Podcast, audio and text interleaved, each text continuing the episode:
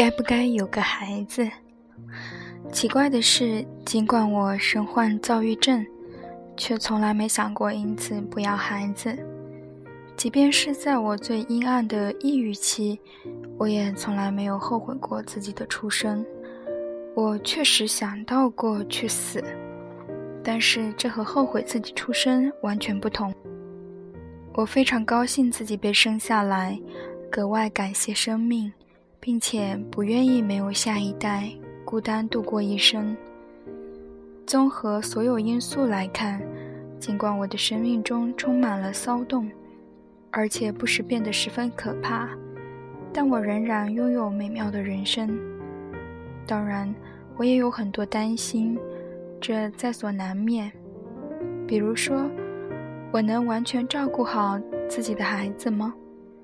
如果我陷入严重的抑郁，该怎么办？更可怕的是，如果我躁狂发作、丧失判断力，或是变得异常暴力、无法控制，又会对孩子造成什么影响？如果孩子们也患上躁郁症，看着他们与抑郁、绝望、无助以及疯狂苦苦斗争，我又会作何感受？我会不会虎视眈眈地盯着他们身上的任何病症？或是错误的把他们的正常反应看作疾病的信号。所有这些问题，我都反复思考过上千遍，但从来没有想要过不要孩子。尽管那位为我检查的医生冷酷地宣称我不该要孩子，可如果能像大卫和我当年所计划的那样，我会很高兴地生一屋子的孩子。可惜事情并不如我所愿，大卫死了，而理查德，这个自大卫死后我唯一想要与之生孩子的男人，在上一次婚姻中已经有了三个小孩。不能拥有自己的孩子，这是我一生当中最难以忍受的遗憾。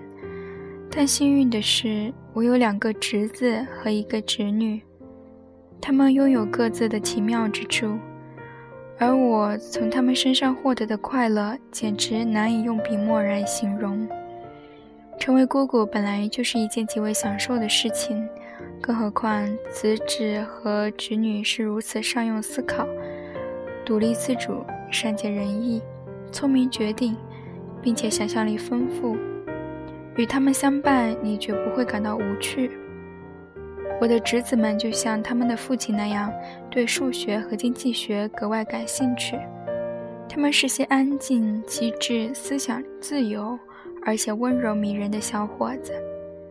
而我的侄女现在只有十一岁，年龄比他的哥哥们小得多。她已经赢得全国性的写作大奖，并且梦想成为一名作家。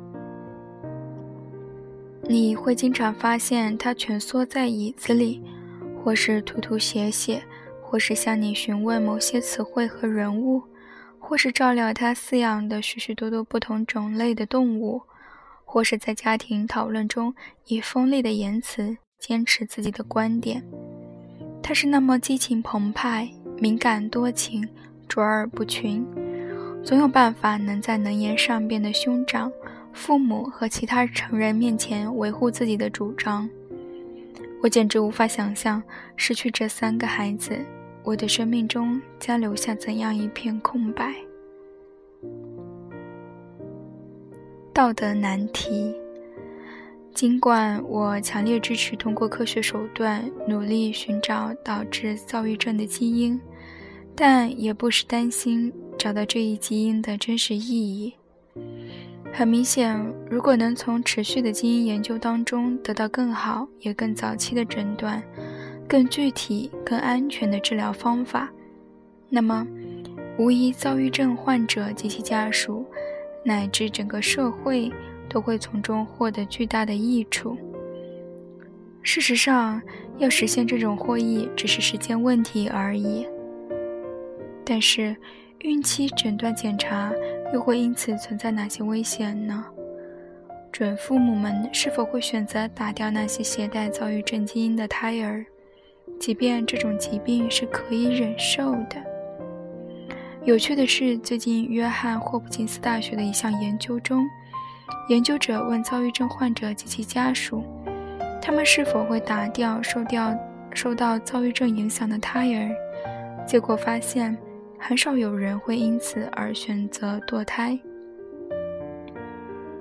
而如果我们真的消灭导致躁郁症的基因，是否会冒着将世界变得平淡枯燥的危险？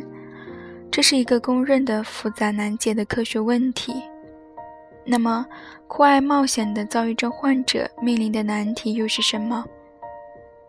这些好动不安的个体和其他人一起，共同推动了艺术、商业、政治和科学的发展。他们是否像云豹和斑鸠一样，成为濒临灭绝的物种呢？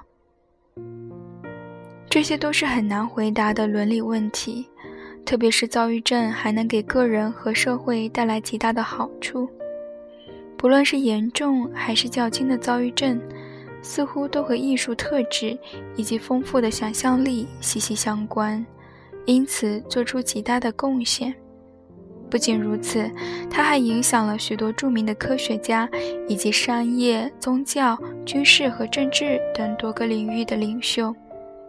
另外，由于躁郁症是种常见疾病，症状出现在性格、行为和认知方面，因此对个人的人格、思维方式和经历有微妙的影响。使情况更为复杂的事实是。其他遗传、生化以及环境因素，例如长期暴露在光线中、光线的剧烈变化、严重的睡眠剥夺、生孩子、药物以及酒精使用，也多少会成为这种疾病的诱因，并产生和成就伟大事业密切相关的认知和性格特质。这些科学和伦理问题确实存在，但幸运的是。他们已经被美国联邦政府的基因组计划和其他科学家、伦理学家纳入重点考虑的范畴。不过，他们仍然是极端困扰人的问题，并且将长期持续存在。科学所拥有的一项非凡能力，就是在解决旧问题的同时产生新问题。它进展神速，美妙异常。而且会为人类带来极大的希望。